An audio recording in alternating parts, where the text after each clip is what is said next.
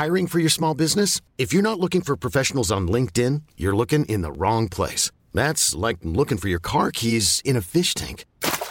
LinkedIn helps you hire professionals you can't find anywhere else, even those who aren't actively searching for a new job but might be open to the perfect role. In a given month, over 70% of LinkedIn users don't even visit other leading job sites. So start looking in the right place. With LinkedIn, you can hire professionals like a professional. Post your free job on linkedin.com slash achieve today. Bonsoir, bonjour, bon après-midi à tous et bienvenue dans ce nouvel épisode d'Histoire de Daron. Je suis Fabrice, je suis votre hôte et cette semaine, je vous propose d'écouter un épisode un peu spécial à mes yeux, puisqu'à Noël dernier, j'ai profité de la journée en famille pour interviewer mon frangin. Mon frangin qui s'appelle donc Frédéric. J'avais fait cet exercice avec mon père à Noël il y a deux ans. Si vous n'avez jamais écouté l'épisode, c'était l'épisode numéro 7 d'Histoire de Daron. Je vous mets le lien dans les notes de cet épisode. Et cette année, je me suis dit que ça serait intéressant d'avoir cette discussion inédite avec mon frère. Alors certes, on n'est pas du tout une famille fusionnelle, à s'appeler tous les jours ou même toutes les semaines, et même si on s'entend très bien avec mon frère, on n'a pas tendance à partager beaucoup nos émotions. Vous savez un peu comment ça se passe, euh, notamment entre mecs, quoi. En retraçant son histoire avec lui, j'ai découvert des pans de sa vie que je ne soupçonnais même pas. On reparle ensemble de vieilles anecdotes dont on n'avait jamais recausé. Ce fut une discussion très intéressante et j'espère que vous en retirerez des choses de votre côté. Cette semaine, j'ai besoin de vous. Si vous aimez Histoire de Daron et que vous avez un iPhone ou un iPad ou un Mac, prenez donc deux minutes pour chercher Histoire de Daron dans Apple Podcast, lui mettre 5 étoiles et un commentaire sympa, ça l'aide à monter dans le classement. Un très très grand merci d'avance. Autre chose aussi, en 2020, j'adorerais donner un sérieux coup de fouet à ma newsletter.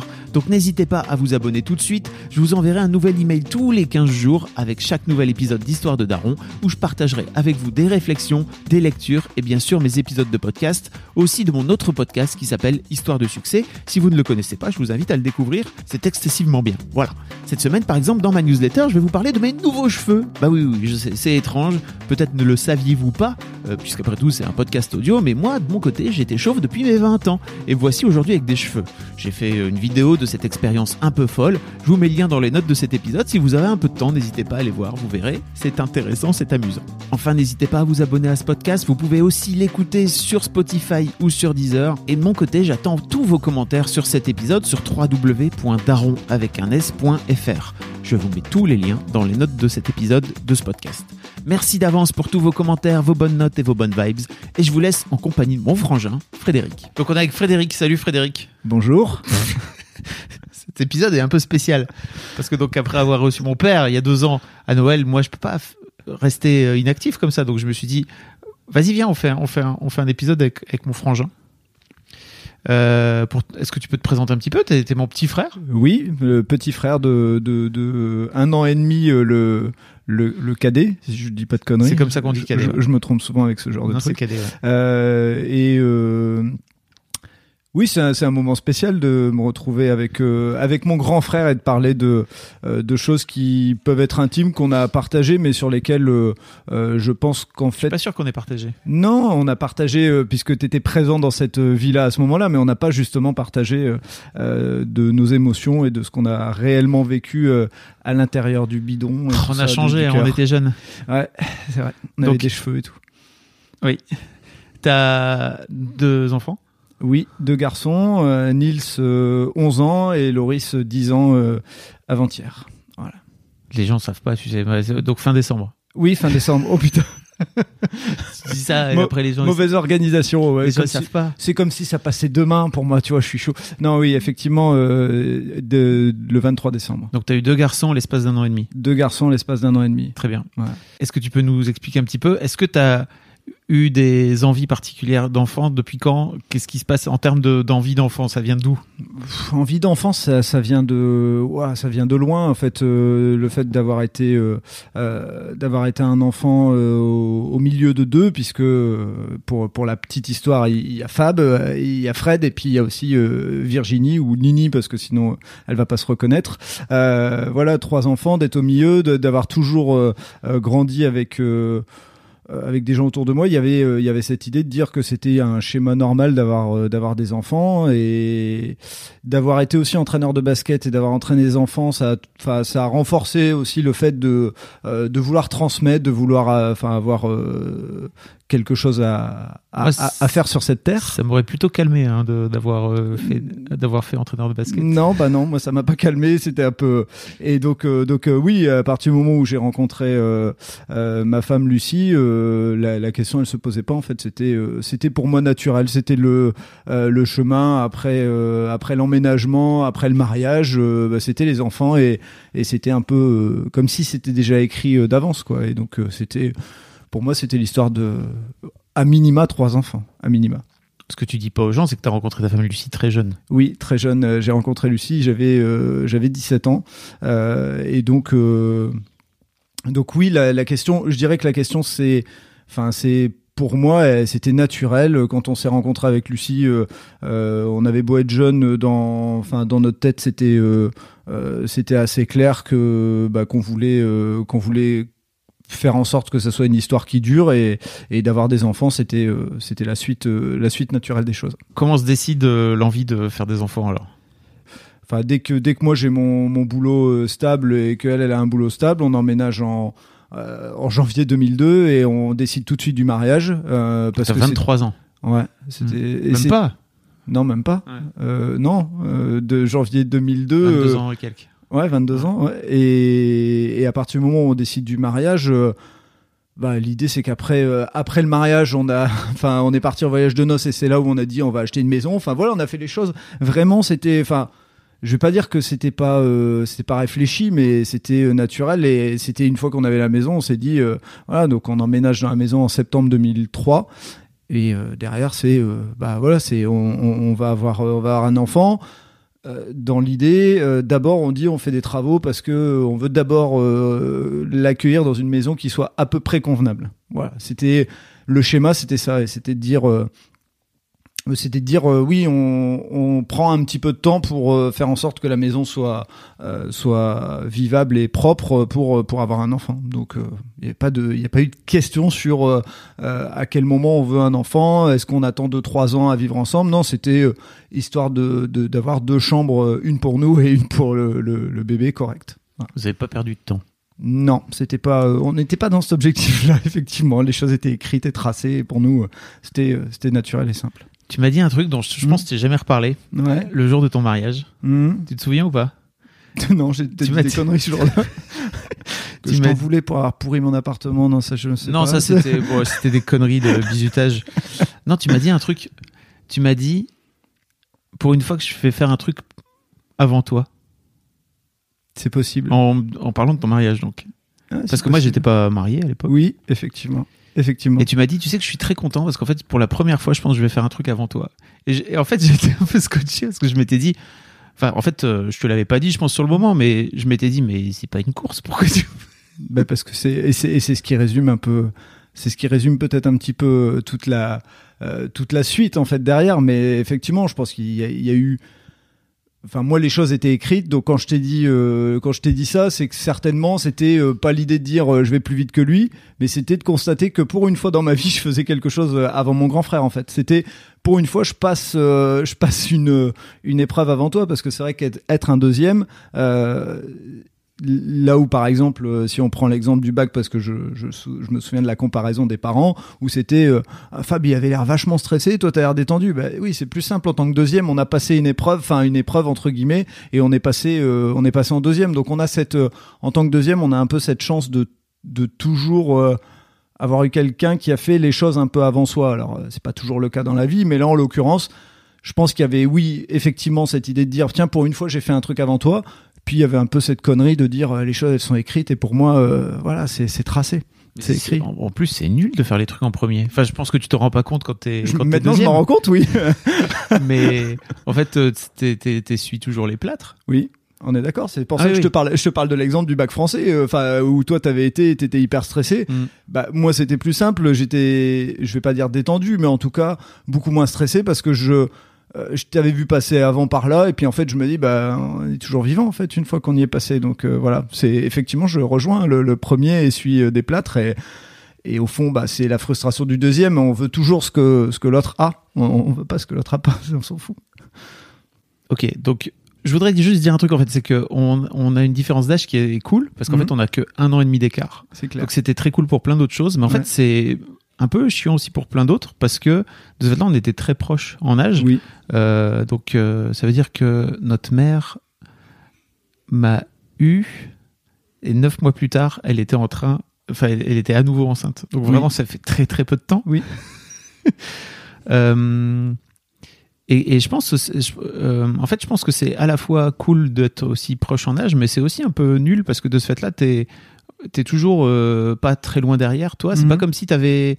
En fait, je me souviens, on traînait tout le temps avec les mêmes potes. Oui. Et euh, t'avais pas cette possibilité-là, peut-être toi, d'avoir la possibilité, si t'avais par exemple plus trois ans d'écart, Oui. euh, de d'être euh, pas au même collège, enfin d'être au collège pas au même moment, d'être au lycée pas au même moment, etc., etc. Quoi.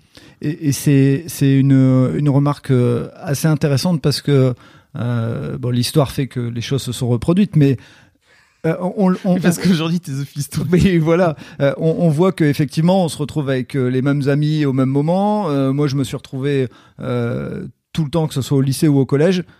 C'est pratiquement jamais arrivé que je sois seul. C'est-à-dire que moi, en étant au milieu, j'ai toujours eu cette, cette, soit la personne avant moi, elle y était, soit la personne après, et ça amène beaucoup de comparaisons. Veux dire, soit, soit j'étais là, Ouais. Soit il y avait, Soit il y avait notre Nini sœur qui qui était était, là. Ouais, qui était là, quoi. Ouais. Donc euh, effectivement, et, et c'est l'exemple avec euh, les bulletins où bah, peut-être que cette remarque du euh, Les bulletins. mais les bulletins, les bulletins de classe, les, les remarques des profs, c'était euh, il travaille aussi bien que son frère. Et ça c'est l'histoire de notre père. Et pour ceux qui ont envie de réécouter euh, l'histoire de Daron du papa, euh, ils comprendront certaines choses. Mais c'est c'est une cette remarque, elle vient aussi d'un d'un deuxième, c'est-à-dire que enfin d'un deuxième en plus au, milieu de d'autres enfants, euh, mais effectivement de se dire que euh, bah, pour une fois j'avais fait un truc avant toi. Je pense qu'il y avait peut-être dans mon idée un petit peu concon des fois de dire euh, ah je l'ai fait avant j'ai été le premier mais c'est aussi dire bah pour une fois je vis une épreuve je vis une épreuve avant toi ce qui était ce qui avait pour moi enfin pratiquement jamais été le cas et souvent en plus maladroitement vécu par les gens comme bah c'est je fais une comparaison alors qu'au fond j'étais un élève euh, différent de toi et on a eu notre parcours euh, chacun mais euh, les profs bah naturellement en fait, c'est un- une façon aussi de dire euh, on peut être fier de vous les parents, les deux enfants euh, travaillent bien. Mm. Mais au fond, dans, dans sa construction personnelle, Toi, en tant que môme, c'était pas forcément Non. vécu comme ça. non, mais bon, après, euh, voilà, c'est c'est pas un truc, euh, j'en j'en garde pas des séquelles et je, je, je le vis très bien, quoi, y a pas de souci, même si j'en parle tous les jours, mais T'as fait une allusion euh, pour les gens qui savent pas, qui ont découvert le podcast plus récemment. En Mhm. fait, euh, l'épisode 8, je pense, Oui.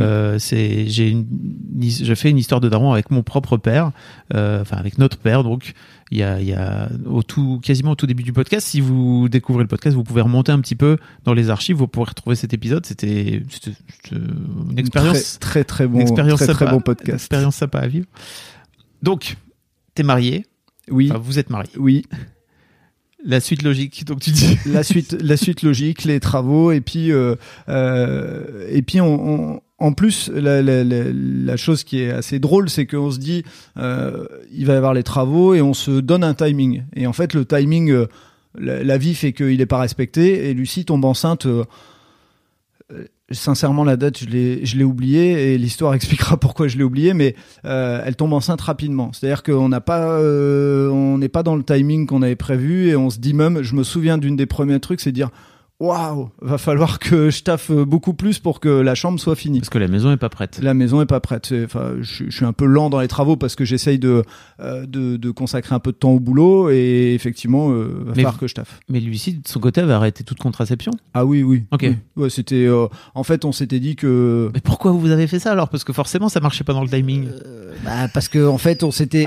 la, la- une des vraies raisons, c'est qu'on s'était dit ce truc, enfin, cette contraception euh, qu'est la pilule, c'est c'est pas bon quoi. Enfin, c'est pas un bon truc. Donc, euh, si on, dans notre tête, on s'était dit aussi que c'était peut-être un moyen de euh, d'éviter de garder la, la pilule encore trop longtemps et de, et de faire en sorte que ça marche pas. Voilà, parce qu'on voulait mettre toutes les chances de notre côté. c'était et la victoire, elle, elle devait être là quoi. Donc euh, voilà. Et, et effectivement, elle tombe enceinte plus rapidement que prévu. Et là vient le truc euh, auquel on s'était pas préparé, c'est euh, quand est-ce qu'on le dit, à quel moment on partage avec les gens. Et on se dit tous les deux qu'on va pas le partager trop vite. On va attendre, euh, voilà. Euh, et on se retrouve, alors je sais plus pourquoi, mais on se retrouve à l'occasion avec euh, plein de copains. Et il parle d'un truc qui a un lien avec euh, les enfants et qui fait que, bah, on pourrait dire une connerie ou je sais plus ce que c'était. Et on et en fait, je décide, euh, bah, je décide de l'annoncer. Et euh, Sur le moment. sur le moment en fait ouais. Euh, parce que on se rend compte qu'en fait il y a un truc qui fait que euh, ça va enfin ça va nous obliger à mentir et qu'en plus comme je suis pas très très bon là-dessus et qu'on risque de dire une connerie on le dit c'est des, des, des copains assez proches. On se casse pas la tête on, on le dit. Euh, en disant bon bah voilà on n'a pas encore fait euh, la première écho et tout mais euh, voilà on est à deux mois et quelques semaines après on a la première écho et moi j'y vais et là, euh, là, c'est la douche froide en fait, parce que la première écho, euh, euh, la gynéco, elle est, elle est assez terre à terre, ce qui est normal et c'est son, c'est son job. Elle dit clairement que bah voilà, il y a un truc qui lui semble pas trop normal. Elle est pas, elle va pas plus loin parce qu'elle sait que la vie fait que. Et euh, ouais, ça fout une, une sacrée douche froide alors que normalement on n'y va pas pour euh, pour ça. Euh, et euh, dans, en termes de timing, c'est un peu.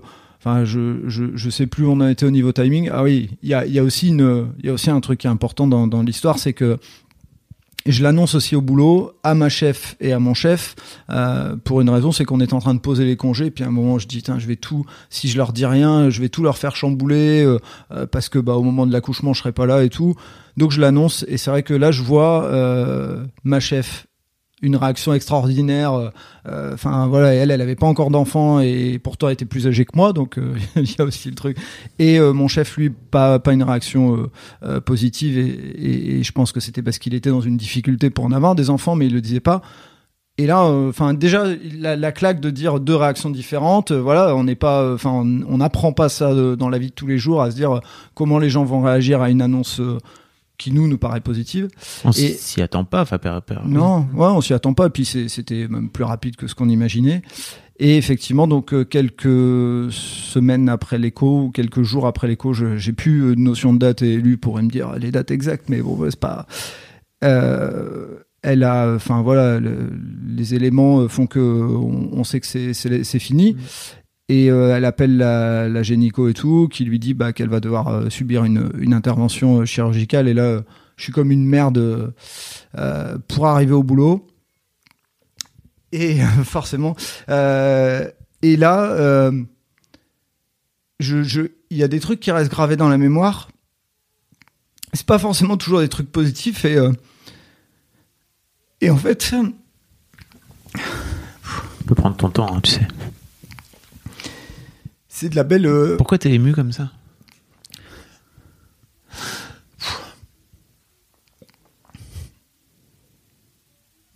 C'est, ça fait longtemps. Ça fait, ça fait un bail. Hein. 2004. Ça fait 15 ans? Hmm. C'est toujours là, aussi fort. Non, c'est pas le, c'est pas ce qui s'est passé. C'est la façon dont, dont, et je vais le citer, Christelle, Christelle et Aline ont réagi. C'est-à-dire que Christelle, elle m'a dit, Christelle, c'est c'était ma chef. ta bosse. Ouais. Elle m'a dit, tu rentres chez toi, il n'y a rien de plus important que, que ta femme.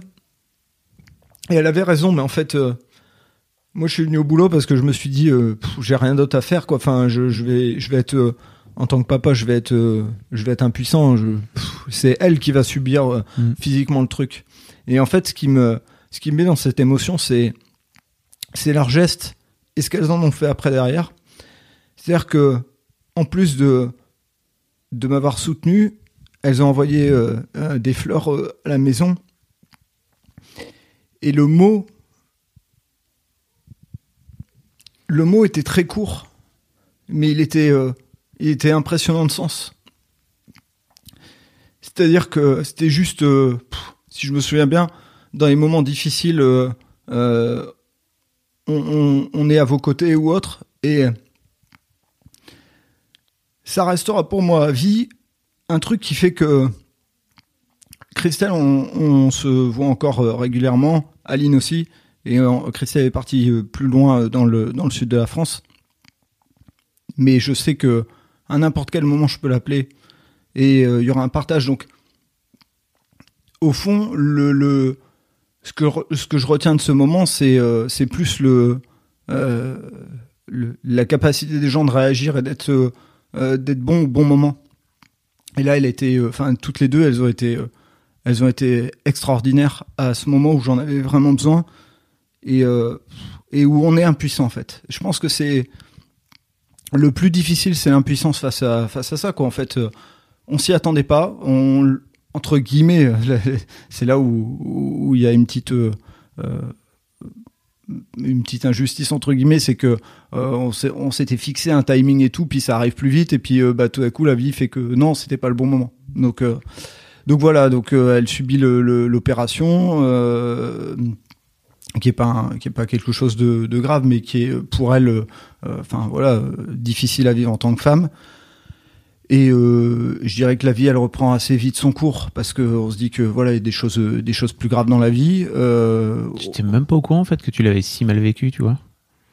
Si parce que parce qu'en fait le le, le le le le truc difficile, c'est que on s'était dit qu'on n'allait pas l'annoncer et on l'a annoncé et on devait euh, presque en fait sortir cette charge émotionnelle alors qu'au fond Enfin, je pense que c'est arrivé à plein de gens qui n'en ont jamais parlé. Et, effectivement, je pense que même, euh, euh, je dirais qu'il y a certaines femmes peut-être qui en parlent pas, certains papas qui en parlent pas et qui au fond euh, vivent certainement les choses très difficilement parce que parce qu'encore une fois, voilà, c'est quelque chose sur lequel, enfin, on va pas s'étaler. ça, voilà, c'est c'est euh, il y a des choses plus graves dans la vie. En fait, en général, je, pense que tu te rends compte que beaucoup de gens autour de toi ont fait une fausse couche quand tu finis par avoir toi-même vécu une fausse couche. C'est ça.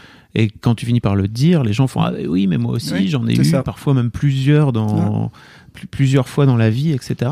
Mais il y a un tabou autour du truc qui fait que c'est et ce qui est cool, c'est que Internet permet de faire ça mm. justement, tu vois. Ça permet de pouvoir libérer la parole sur ce sujet Je pense que c'est notre enfin c'est notre façon dont la société vit l'échec en fait. Pour pour moi c'est c'est vécu comme un échec alors qu'en fait c'est une épreuve de la vie, c'est tout. C'est c'est euh, je, je pense que ça m'a énormément renforcé et, parce que euh, parce que derrière il faut se dire aussi ok, on vient de vivre ça. Euh, par contre, on veut toujours des enfants. Euh, ça change rien. Maintenant, euh, bah, en tant que père, c'est facile à dire. pour la femme, c'est beaucoup plus difficile parce que bah, il y a eu une intervention, etc. Et puis qu'il faut laisser un peu les choses se faire. Et on se pose pas trop de questions à ce moment-là. et de, de, de, tête, alors encore une fois pareil, elle retombe enceinte 7-8 mois après, j'ai plus de notion de date et euh, là, là, on se dit, on n'annonce rien. En fait, on garde tout, euh, on garde pour nous parce que bah voilà, faut quand même se servir des épreuves. Euh, et malheureusement, on est dans, on revit la même situation, c'est-à-dire que c'est, ça fonctionne pas et elle doit resubir une une intervention chirurgicale. Et là, là, on se dit, enfin, on commence à se dire, waouh, c'est pas top quoi. C'est pas et puis, euh, et puis on voit autour de nous euh, des gens commencer euh, dans notre entourage à avoir des enfants, et, et, on commence à moins bien vivre les choses en fait. C'est-à-dire que là où on prend du recul sur la première fois, parce qu'on se dit au fait on est hyper jeune, on part des enfants. Moi qui avais écrit les trucs, qui avait tracé. La deuxième fois aussi, vous étiez toujours hyper jeune. Ouais, on était toujours hyper jeune, mais moi dans ma tête, c'est, enfin voilà, les choses, elles sont, elles sont elles étaient claires en fait. C'était écrit c'était euh, euh, il n'y avait pas eu d'échec dans ma vie. Enfin c'est-à-dire contrairement à d'autres on redouble une année on n'a pas son sa première année on n'a pas son machin. Moi c'était jamais fait. Je quittais enfin j'avais même pas quitté la fac que j'avais déjà mon mon job enfin voilà, c'est encore une fois, c'était mon épreuve à moi à vivre et, et j'en vis deux d'affilée et elles sont sur quelque chose en plus qui est, enfin, qui était important pour moi, celle d'avoir des enfants, quoi. Enfin, voilà. Et euh, je, tu l'as vécu aussi puisque c'est l'épreuve a été euh, celle que euh, notre petite sœur a un enfant, enfin m'annonce en tout cas qu'elle est enceinte en 2006, si je me trompe pas. Non, avant. 2005. Oui, 2005, forcément, le- logique. Euh, L'enfant est né en 2006. L'enfant est né en 2006, ça j'ai ça j'ai la date, Euh, mais effectivement elle annonce ça en 2005 et je le vis pas bien, euh, on, on le sait tous les deux. Euh, Alors moi, je sais pas. Enfin, je sais que tu l'as pas bien vécu, Ouais. mais j'ai, on en a jamais plus parlé que ça. non, c'est vrai. Euh, je l'ai je l'ai je l'ai- je l'ai mal vécu euh, sur euh, je dirais sur le moment. Voilà, c'est euh, ça a été euh, l'histoire d'une d'une après-midi et puis euh, après derrière on s'est reparlé le soir même et, et ça allait mieux. Mais au moment où elle l'annonce, ouais, moi je prends une claque. En fait, je prends une claque. C'est un peu c'est un peu donc tu devrais être content pour la petite sœur, mais en fait ça te remet face à tes réalités à toi, tes réalités perso, tes réalités perso qui sont bah en fait ça marche pas quoi. Et, et, elle elle te le dit en plus euh, comme comme nous on aurait pu le dire, c'est que c'est c'est arrivé plus vite que ce qu'elle attendait. Donc en fait, c'est c'est le le miroir qui fait qui fait mal et le fait que ce soit euh, euh, la petite sœur bah dans ma tête moi de de de, de Oh. bébête, euh, mon dieu, j'ai- je suis pas le premier. J'ai perdu. Ouais, j'ai perdu, putain, j'ai joué au jeu, j'ai fait un 1 au dé, j'ai fait 2-1 et elle, elle a fait 2-6, quoi. Donc voilà, c'est, c'est cette difficulté-là. Et, euh, et après, il y a l'entourage aussi qui, euh, bah, qui joue, euh, euh, qui joue un rôle aussi parce que tout le monde. Dans- attends, juste pour revenir sur cette histoire Ouais, de- de- ouais. avec Virginie, Ouais. comment tu fais pour surpasser le truc? Bah, en fait, déjà, un, le premier truc, c'est que au moment où ça arrive, ouais, c'est dur, euh, tu prends ta claque, euh, mais le truc qui te fait surpasser, c'est euh, le fait de te dire, elle a pas à subir le truc que toi tu, tu vis. C'est-à-dire que elle, elle devrait avoir un retour de son grand frère, euh, enfin, son frère au-dessus, et puis les Oh deux, oh voilà, les deux grands frères, euh, elle devrait euh, avoir un retour positif. Elle devrait avoir euh, le, le- le- la joie que tu veux avoir quand tu annonces que tu es enceinte. Donc ça c'est le premier truc et le deuxième c'est bah c'est pas de sa faute en fait que moi j'arrive pas euh, que ça marche pas. Donc euh, donc ouais, enfin ça passe assez vite et euh, et je pense que ouais, je pense que c'est enfin c'est la raison en fait qui ramène. C'est c'est dire euh, bah ton sentiment il est il est là, euh, tu l'as sorti comme ça euh, émotionnellement, t'aimerais revenir en arrière et lui dire euh, juste félicitations et et puis presque même au pire aller pleurer puis revenir et faire ah je suis content Mhm. voilà mais tu le fais pas parce que tu es un être humain et que, Mhm. et que tu fonctionnes avec tes, tes qualités et tes défauts mais euh, ouais il y a, il y a ça. Et puis donc oui après il y a la euh, il y a le côté aussi euh, de l'entourage qui euh, bah, nos parents ont vécu un peu la même chose hein, pour avoir leur premier enfant. Et, et donc bah on en parle. Et en fait d'en parler c'est ça, ça remet sur le devant de la scène toute cette toute cette histoire Comment régulièrement ça, on en parle? Bah, en fait, euh, ils connaissent notre histoire. On a eu première fausse couche, deuxième fausse couche, et, et on parle du fait qu'on veut des enfants et tout, et qu'est-ce que vous faites, etc. Et le fait de se questionner fait que euh, le fait de vouloir des enfants est très très présent au milieu de euh, au milieu de notre vie. En fait, c'est c'est un des et ça c'est une difficulté sur laquelle on on parle peu pour moi aussi et on on partage peu parce que c'est vraiment de l'intimité, mais où on se retrouve dans des fois on n'a pas envie d'en parler. Euh, mais en fait, euh, bah, par une question normale de bah vous avez pas encore d'enfant, bah non, Euh, enfin ah d'accord, Euh, on le remet au milieu de, de nous et puis en fait ça revient dans le cerveau. Et je dirais que des fois euh, on se retrouve dans une situation où euh, bah, avoir un enfant ça devient presque euh, ça devient presque une obsession et c'est plus c'est plus un truc naturel qui fait Mhm. que euh, c'est c'est c'est c'est la conséquence de notre couple. En fait c'est ça devenait presque et moi j'en étais des fois plus euh, euh, plus affecté que, que Lucie. Je, je m'en souviens, je sais qu'on en a parlé plusieurs fois euh, tous les deux, où, où moi ça me, enfin j'en, faisais, euh, enfin j'en faisais mon le, le- le truc qui était, je vais pas dire obsédant, mais en tout cas qui était, enfin qui était important pour moi. Et donc là où les choses sont bien faites, c'est qu'on a été, on a été suivi. Euh, donc Attends, juste pour Ouais, terminer, mais ouais. en fait, avant d'aller plus loin, mais pour te donner le miroir, c'est que quand, quand Kat a été. Donc, ma femme a été enceinte euh, quelques mois après, euh, après Virginie, notre- donc ma petite sœur. Et en fait, moi, je me souviens très bien que j'étais hyper emmerdé de venir vous le dire. normal. Parce que, ben oui, parce qu'en Mm. fait, j'avais très bien vu ta première réaction. Et, euh, et en fait, euh, c'est vrai que de ce fait-là, ça finit par euh, faire une, comment dire, teindre Ouais. tout- toutes ces histoires-là par des, des prises de tête, mais qui sont humaines, en fait, Ouais, hein, tout simplement. Et je pense que autant toi, tu le vis très mal, autant moi, de mon côté, j'étais hyper emmerdé, en fait, de venir Mm. te le dire aussi. Euh, et quoi qu'il arrive, mais je- en plus, je pense qu'on en a même pas reparlé, quoi. Tu vois, c'est la première fois qu'on en reparle, je pense, Ouais. parce que moi, j'avais, j'avais pas envie de t'emmerder avec ça, tu vois, à l'époque, et c'était juste, bon, bah voilà, en fait, euh, nous, ça se passe comme ça, et puis voilà, ça va bien se passer, enfin, pff, on verra bien comment ça se passe et tout. Et, euh, mais c'est vrai qu'il y avait un truc, mais on en reparlera peut-être un petit Mhm. peu après, c'est Mhm. que j'avais vraiment cette sensation que pour toi, à un moment donné, c'était une raison de vivre, limite, quoi, tu vois. Oui, oui, très Mm. clairement, très clairement. Et euh, la preuve en est, c'est que au moment où on a commencé euh, euh, à être suivi, moi j'ai évoqué l'idée de d'adoption. Mm. C'est-à-dire que moi je moi j'avais aucun problème et Lucie c'était pas son truc du tout. Donc, ça, pense ça faisait combien de temps que vous essayiez? Ah, c'est une super question. Ah, putain, je- À mon avis, à mon avis, elle, elle vaut, à mon avis, elle vaut un camembert au triel poursuite. Euh, pff, ah, franchement, je, Non, mais ça faisait trois ans, c'est ça ouais, 3 4 ouais. ans, ouais, quelque chose comme ça. Mm. Et euh, ouais, on va dire, on va dire 3 ans. Ok. Euh, deux ans et demi, trois ans. Et donc, euh, effectivement, vu qu'il y a eu deux fausses couches, euh, on est suivi parce que bah, ça peut être lié à plein de choses. Donc, on nous dit qu'on va nous faire euh, euh, le cariotype pour Mm. euh, le- voir si on a des gènes. Et donc là, on nous dit bon, vous faites votre cariotype, vous aurez le résultat dans un an et demi. Alors, euh, en, en, en, temps, Frédéric, ça fait euh, 22 ans à peu près.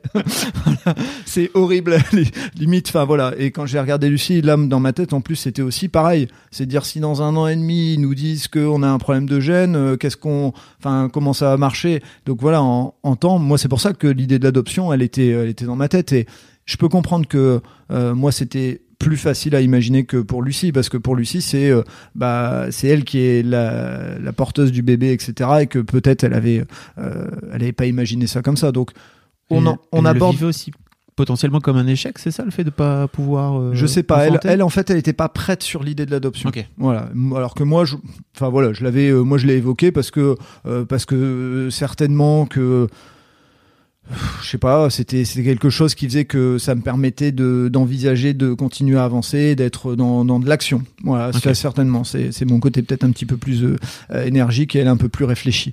Euh, et donc là, on est suivi par, on a de la chance d'être à Lille et d'être euh, suivi par un des spécialistes les plus réputés de France, qui qui, comme première question, je m'en souviendrai toute ma vie, qui me dit Est-ce que vous aimez vous baigner dans la mer du Nord?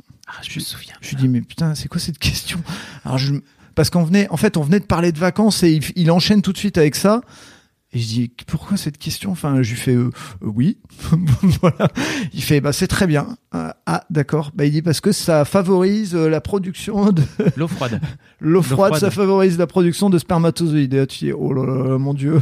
Ça y est on va rentrer. Et là en fait on on en fait, on ouvre une porte en se disant, euh, on va parler de cette intimité-là avec euh, avec un, un docteur. Et moi, c'était, euh, je dirais, jamais arrivé dans ma vie. Enfin, j'avais que 22, 23, 24, 25 ans. Il y avait jamais rien eu de d'autre. et là, on se dit, waouh, on va rentrer dans. ce- Et c'est vrai, c'est normal. Mais on s'y attend pas en fait. On se dit. il va nous suivre, mais euh, il va nous juste nous dire, euh, on va faire deux prises de sang, trois trucs machin. Non, il rentre dans, dans cette intimité-là et Dans le détail de vos dans rapports le, et tout. ouais, hein. dans le détail. Et il nous dit, il me dit même, euh, vous savez, euh, si j'ai un conseil à vous donner, euh, prenez une douche froide avant de le faire, quoi. Et là, tu fais, oh mon dieu. Et euh, Ça m'avait marqué, tu m'avais raconté eh ça. ouais, Et je m'étais dit, putain, le frangin, il est en train de se doucher les couilles. ouais, ouais, mais c'est. Et alors, ce qui est bien, c'est que le monsieur. Je, je, je lui reconnais, euh, je lui reconnais ça, c'est que euh, tout ce qui est euh, scientifique, biologique, tout ça, je suis, c'est c'est pas mon truc. Lucie elle fait des études dans la bio, mais moi, c'est pas mon truc. Et euh, il avait vraiment hyper bien expliqué en expliquant pourquoi justement chez la femme c'est intérieur, ça doit être à telle température, chez l'homme donc pareil, il dit euh, mettez pas trop de trucs serrés, euh, donc euh, Mm. conseil euh, laissez pas trop relâcher non plus. Enfin voilà, donc là fait, conseil de sous-vêtements en plus, putain, on va trop Ouais. loin. Et euh, effectivement. euh, euh, moi qui qui suis qui suis dans l'idée de je veux vraiment un enfant et c'est euh, ouais la, la douche froide je faisais de temps en temps c'est pas pas c'est pas génial. Mais euh, voilà et c'est et c'est vraiment euh, euh, le fait d'être suivi bah ça aide. On se retrouve à chacun faire des tests aussi de notre côté parce que on fait pas les mêmes tests. Et plein de gens autour de nous et notamment nos parents puisqu'ils ont vécu un peu nous disent faut penser à autre chose. Mais c'est un peu c'est un peu comme ça. On dit hey, pense à autre chose s'il te plaît. Pense à autre chose s'il te plaît. Mhm. bah, non en fait on n'arrive pas à penser à autre chose. En fait, tu, tu, ça fait deux fois que tu le dis, mais nos parents, je pense qu'ils ont mis 6-7 ans avant de m'avoir. hein. Je- Ouais, ouais, c'est ça si, si vous, je sais, je pense qu'on en reparle avec mon père. Oui, on en reparle si, beaucoup. si. avec- Si, n'importe parle. quoi. Euh, attends, il y avait juste un truc dont je voulais te Ouais. parler. Com- comment ça se passe euh, où en fait, dans votre vie, où tous les mois, vous vous revivez sans doute à ce Ouais. moment-là un nouvel échec entre guillemets. Je sais pas si vous continuez à le vivre comme un échec à l'époque, quoi. Moi, moi, alors, mois après mois, euh, c'est pour moi que, enfin, c'est ma réaction qui est la plus, euh, euh, qui est la plus forte. Mais c'est peut-être aussi parce que dans notre couple, justement, là où on se complète, c'est que elle est plus, beaucoup plus réfléchie. Moi, je suis, je suis plus impulsif dans l'énergie, dans l'émotion.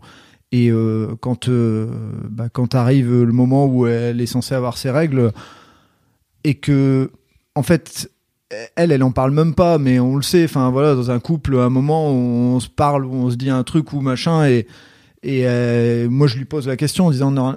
Elle vous, elle a les yeux juste baissés. euh, moi, je le vis pas bien. En fait, je le vis pas bien, mais je le vis pas bien, euh, euh, pas contre elle, mais mais tout seul en fait dans mon coin. C'est c'est c'est une fois de plus le fait de dire on revient sur le sur le sujet et on se dit que bah il y a rien en fait. Voilà. C'est et puis effectivement on voit les autres avancer. On a des naissances dans l'entourage et autres et et on est content pour les gens. C'est pas un souci, mais vraiment on se dit ça marche pas et en fait ça bah, ça apprend aussi à comment euh, comment relativiser les choses. Et je dirais que le, le, le, le truc à, à refaire et le, le conseil à donner aux uns et aux autres c'est euh, de, de vivre. Alors je dis pas que je vivais pas mais je dirais qu'aujourd'hui avec euh, deux enfants de 11 et 10 ans je me dis que peut-être il y a des fois où on aurait dû plus profiter le fait d'avoir cette liberté et, et au lieu de euh, au lieu de se garder ça ancré dans la tête parce que en vivant la liberté ben peut-être qu'on ça, ça serait arrivé plus vite alors ça c'est facile à dire avec Oui. les peut-être mais.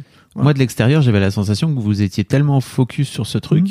que vous oubliez justement un peu de vivre, peut-être juste pour vous, parce qu'en fait, vous étiez, comme tu dis, euh, vous étiez que deux Bah et que vous étiez Ouais. euh, peinard. euh, Ouais. euh, Alors, ça veut pas dire que d'avoir un enfant, c'est pas peinard, mais en tout cas, Non. en général, les premières années, c'est un peu plus. euh, Un peu plus mouvementé, ouais. Ok, donc. Euh, donc oui, tu dis que vous commencez à être, euh, vous commencez à être suivi et les- votre entourage commence à vous dire Ouais. Ah, ou- Sortez-vous un peu, oublie, oublie. Et, de ça de la tête. et en fait, euh, on le fait sans le, enfin, en tout cas moi, et je pense que c'était, c'était aussi euh, important parce que euh, Lucie étant plus posée, moi je me lance dans une aventure qui essaie d'aller faire une, une ouverture de d'un magasin, et donc je, je, je compte pas mes heures, je bosse, beaucoup plus de routes, etc. Et donc je suis moins présent euh, dans le foyer et donc moins de temps pour euh, euh, je dirais pour euh, euh, pour réfléchir à ça et beaucoup plus euh, en focus et et je m'étais même dit, je me souviens qu'à un moment, j'avais dit, euh, de toute façon, euh, je, je, je, je vais à fond là-dessus, puis on verra bien après. Là, pendant l'instant, euh, entre guillemets, on fait une parenthèse sur euh, le suivi, etc., qu'on avait, parce que de toute façon, on n'était pas suivi tous les jours, hein, c'était, voilà. Et, euh, et ce qui, bah, ce qui devait arriver arriva, c'est-à-dire que c'est, et c'est comme un symbole, c'est, elle m'annonce qu'elle est enceinte le jour où euh, on va faire le, l'inauguration avec les familles de, du magasin. Ah. Et donc ce jour-là, euh, ce, ce jour-là, en fait, euh, comme on pouvait inviter personne, j'invite les parents en disant bah tiens venez voir ce que c'est que le magasin avant et tout. Donc elle me l'annonce le matin. Donc je me dis bon pas faire de gaffe, pas le pas dire une connerie aux parents etc. Et puis euh, puis voilà enfin euh, rester dans dans mon truc. Donc j'ai pas euh, je l'ai pas vécu waouh. Par contre c'est le moment où elle l'annonce, c'est waouh, ça, ça a marché. Voilà, ça c'est le premier truc. Par contre, tout de suite, revenir terre à terre et se dire, ok, c'est une première étape et bah maintenant l'étape suivante, ça sera, euh, ça sera euh, l'échographie et puis de voir ce que ça donne. L'échographie euh, se passe, se passe très bien. il y a une alerte à un moment, une, un matin où elle part travailler, donc elle faisait les fameux 5, 13, 13, 21, et elle part un matin à 5 heures, et je suis appelé, pff, je sais pas, il devait être euh, 6h, 6h30, quelque chose comme ça, téléphone. qui- Je me réveille en sursaut et c'est euh, elle qui m'appelle en me disant euh, je vais euh, à l'hôpital le plus proche, j'ai des saignements. Donc là, dans la tête, tout, tout sauf du positif, malheureusement. reparti, ouais. Ouais, c'est reparti. On se retrouve dans un hosto où ça, ça m'a marqué pareil, c'est que on tombe sur une jeune qui était là et qui me fait sortir en fait de la salle quand elle va faire l'échographie. Et au fond, aujourd'hui, Euh, personne me ferait ressortir de cette salle. Je resterai avec euh, Lucie pour euh, parce que c'est un truc qu'on vit à deux. Là, elle me fait sortir et en fait. et pourquoi elle te fait ça Sortir à ce moment-là pour... Aucune. franchement, avec le recul, j'en sais rien. Et, elle te sent tendue ou non? Peut-être, je, je, sais pas. Je pense qu'elle, elle est tendue en fait, surtout parce que elle reste. Elle est restée au moins une heure avec Lucie. Je suis resté dans le couloir. Je me souviendrai tout le temps des infirmières et Dieu sait que je respecte ce métier qui toutes les cinq minutes passaient et puis me regardait en disant monsieur ça va? Parce que c'était à chaque fois des nouvelles personnes. Elle me voyait je devais être blanc comme un linge parce que je me suis réveillé en sursaut etc et puis dans ma tête c'était c'était enfin voilà c'était terminé quoi. Enfin clairement hein, enfin j'attendais diagnostic mais au plus elle reste au plus euh, on se dit que c'est pessimiste. Et elle vient me chercher au bout de ouais franchement je suis je suis persuadé que ça a duré au moins au moins trois quarts d'heure voire une heure. Et elle dit je pense que ça va donc euh, cool. Je, je lui en veux pas la, je lui en veux pas la demoiselle, elle, était jeune et autre. Donc on, se dit ben on va faire un truc, on fonce à Lille, euh, là où on était suivi et, euh, et là les personnes disent ok il y a rien de grave etc. Mais en cinq minutes je sors pas de la pièce, elle fait une échographie, voilà. Et c'était la seule alerte entre guillemets qu'on a eu qu'on a eu pendant la grossesse. Et, et je dirais que j'ai vécu ce deuxième coup de flip au moment de la naissance, c'est que le jour de la naissance, j'ai fait ce que. Enfin, on a vécu une, une naissance un peu comme, euh, comme on voit dans les films. C'est que je suis en train de me changer à l'étage de ma journée de travail et Lucie me dit j'ai perdu les os. Et là, et là, waouh, action quoi. J'ai je souviendrai toujours que l'autoroute, il y avait qu'une voie parce qu'il y avait des travaux et je, m'étais dit en prenant l'autoroute, c'est pas un bon truc si jamais on doit aller, euh, s'il y a des bouchons et autres. Je me souviens rouler à 160, 180 pour aller connerie. Jamais faut, faire, ça. Faut, pas, faire ça. Hein. Non, faut pas faire ça. Ça sert à rien du tout. Après, c'est long. Hein, euh, c'est très, très, très, très, très long. Et moi, j'étais dans le truc. Euh, elle est sortie de la voiture. Elle vite, vite, vite. On est aux urgences. Petit conseil. Faites le tour de la clinique quand on vous propose de le faire. Parce que le soir, quand vous arrivez, comme là, il était 22h30, quelque chose comme ça c'est hyper bien de savoir par où vous devez rentrer et tout. Ça vous évite un moment de stress avec madame, etc. Ça change rien. Euh, l'accouchement n'a pas eu lieu tout de suite, mais voilà, moi c'était on perd les os. Pour moi, c'est comme dans les films, on fonce et ça arrive tout de suite. Et là, la dame, elle dit, euh, bah, vous allez passer la nuit ici, hein, vous allez rester, c'est pas pour tout de suite. Ah, d'accord. Bon. Je me souviendrai de cette nuit parce que clim dans la tronche, euh, rien de prévu pour dormir donc dans un fauteuil, etc. J'ai découvert ma femme sous un autre angle. C'était c'était un soir de pleine lune. On dit euh, et en fait il y a eu un nombre d'accouchements simultanés impressionnant. Et Lucie commence à avoir des contractions, etc. Il y a une, sage-femme qui est arrivée toute jeune, toute euh, gentille, qui dit Excusez-moi, madame, désolé, j'ai vu Lucie lui gueuler dessus alors qu'elle a jamais fait ça de sa vie. Mais parce qu'elle était en souffrance et que bah, personne venait la voir. Et les seuls qui venaient voir, c'était des, bah, des, des, des, des, jeunes qui n'avaient pas l'expérience, c'était pas les sages-femmes. Euh, ils venaient voir un peu le monitoring et ils faisaient un rapport. Euh, et donc, euh, donc ouais, je me souviendrai, je me souviendrai d'avoir découvert ma femme en disant, oula, c'est, a priori, il y a un impact sur le, sur l'être humain et on est rentré. Je pense que les contractions, déjà de base, je pense on a un petit impact sur euh, et, et, je pareil euh, le fait d'être parti en speed et tout fait que je me retrouve en fait avec un, t-shirt estampillé euh, Ikea dans la salle d'accouchement. Mais moi je, je m'en souviens pas. Enfin je quand, quand je dis je m'en souviens pas c'est que j'ai une dame qui me regarde et elle me dit oh le bébé il va être content il va avoir sa chambre toute meublée et tout. Et je la regarde l'air de dire putain t'as regardé mon dossier toi. Enfin vraiment et en fait, tellement je suis parti dans le speed, j'avais mon truc Ikea, elle le voyait à travers, donc elle avait compris que je bossais, euh, que je bossais là-bas. Ce podcast n'est pas sponsorisé. Non, c'est non, pas du tout sponsorisé, surtout pas. Mais voilà, je travaillais chez chez, chez eux, donc euh, et, et pareil, encore une fois, euh, les personnes avec qui donc Christelle, qui était ma, ma chef de l'époque, avait pris mon relais sur une mission parce que je l'avais appelé le matin et je l'ai appelé le matin à 7 heures en speed en disant il faut que tu prennes mon relais sur un truc qui était prévu et planifié. Et euh, je, me souviens l'avoir rappelé qu'à 15h parce que le temps de. Et je me souviens l'avoir eu au téléphone et elle était, euh, elle était flippée parce qu'on venait de vivre dans, dans l'entourage un, décès à la naissance. Et, euh, et en fait, enfin, on se rend pas compte dans ces temps-là à quel point le fait d'avoir appelé à 7 h et de rappeler qu'à 15 h c'est un temps, un temps extrêmement long. donc, donc voilà, c'est des, des détails comme ça dont on se souvient, hyper marqués. je sais que l'accouchement, c'est pas hyper bien passé pour madame euh, parce que bah, après derrière il a fallu euh, euh, qu'elle ait des perfusions de sang et tout beaucoup de beaucoup de pertes de sang. Mais moi par contre pas de pas de malaise euh, parce qu'on avait, bien géré là par contre euh, le fait d'avoir à manger tout ça parce que ça on avait été conseillé. Donc voilà le le le, le- tout ça, c'est qu'un mauvais, enfin tout est un mauvais souvenir à partir du moment où, où le bébé est là. Euh, Il n'y a pas de problème particulier. Euh, et je me souviens même euh, avoir voulu à ce moment-là euh, tout gérer entre le boulot, dire bon, euh, c'était pas prévu aussitôt, donc il faut gérer encore deux trois dossiers à régler et tout. Euh, J'essaie de tout tout tout régler en même temps une fois que euh, une fois que Nils est, est venu au monde, quoi, parce que parce que pour moi, ça y est, j'étais un super héros, quoi. J'étais un papa. euh, voilà, c'était, euh, on était arrivé au bout de, au bout de cette aventure. Vous avez, vous avez mis combien de temps alors en tout euh, Ben, pff, on va dire que mars, avril 2004, la première fois où elle, pour euh, une naissance en avril euh, 2008. Donc c'est pas, c'est pas si long que ça, mais voilà, dans un monde où tout va vite et où moi, euh, moi, c'était planifié, euh, voilà quoi. C'était hyper important, bordel. Comment ça se passe la rencontre avec ton fils? Euh, c'est c'est particulier parce que parce qu'en fait il l'emmène enfin au moment où euh, où ils le sortent il l'emmène très vite euh, faire les soins parce qu'ils veulent s'occuper de la maman en fait moi je moi j'ai l'impression que c'est plus euh, pour dire on va faire les soins mais je avec le recul euh, je me rends compte que c'est parce que Celui-ci était très faible, quoi. Ouais, ouais, ils étaient à- enfin il y avait deux, deux personnes qui étaient vraiment occupées et tout et moi je me- en fait je me rends pas compte à ce moment-là. Je suis dans mon petit bonheur et tout.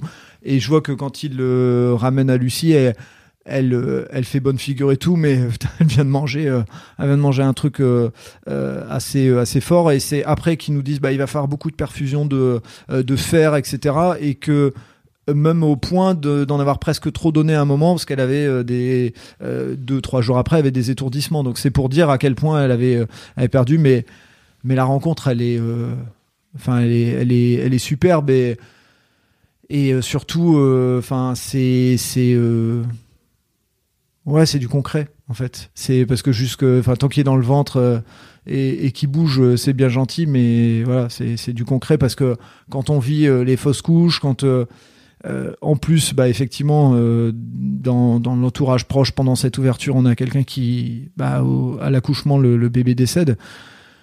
Ah, moi, j'y ai pas pensé, je l'ai occulté ça, mais c'était, enfin, c'est une réalité. Donc, euh, c'est pour ça que, au moment où il arrive, c'est, presque, ouais, c'est une délivrance. C'est une délivrance. C'est un vrai. Alors c'est pareil, hein, c'est un vrai truc le deuil périnatal. J'ai l'impression qu'on n'en parle plus dans notre société parce que ça arrive de moins en moins. Ouais. Et alors qu'il y a encore euh, 50 ans, c'était un truc assez Ouais. classique en fait Mm, de mm. perdre de perdre un, un bébé en couche. Euh, je vous mettrai quelques liens en fait dans des épisodes si jamais c'est votre cas où vous avez vous avez euh, dans votre entourage euh, des gens parce que c'est un vrai Mm. truc dont il faut parler. Et je pense que c'est important d'écouter la parole des, des parents sur clair. le sujet quoi. C'est clair. Euh, ok. Et donc un an et demi plus tard, rebelote? Même pas un an et demi Enfin, plus tard. C'est si, si on est logique et que les calculs sont à peu près bons euh, dans ma tête. euh, donc Nils est né en avril 2008, euh, fin avril 2008, et en mars 2009, donc avril-mai 2009. Oui, quand je disais un an et demi, c'était Oui. pour finir par l'avoir, le, Oui. le deuxième. C'est ça. Elle m'annonce qu'elle est enceinte. Et là, par, alors là, par contre, là où c'est extraordinaire, c'est que nous on était bien et c'était pas prévu euh, que ça aille aussi vite et que et, c'était même pas euh, c'était même pas une volonté de notre part quoi. C'était de dire euh, et quand elle l'annonce, euh, en fait moi j'ai l'impression qu'elle me dit un truc que je comprends pas. Je lui dis euh, tu, peux me réexpliquer? Ben je suis enceinte. Bah, là maintenant, en fait, je me souviens que j'ai eu une question genre euh, aussi vite, mais on a, en fait, c'était pas forcément. Et donc euh, voilà, c'est. C'était un- pas prévu. C'était pas prévu et c'était pas dans mon calendrier. Enfin, en tout cas, si, mais dans celui qui était. Donc tout avait été merdé. Et effectivement, euh, à ce moment-là, c'est. euh, Ouais, c'est ah punaise. Enfin, vraiment.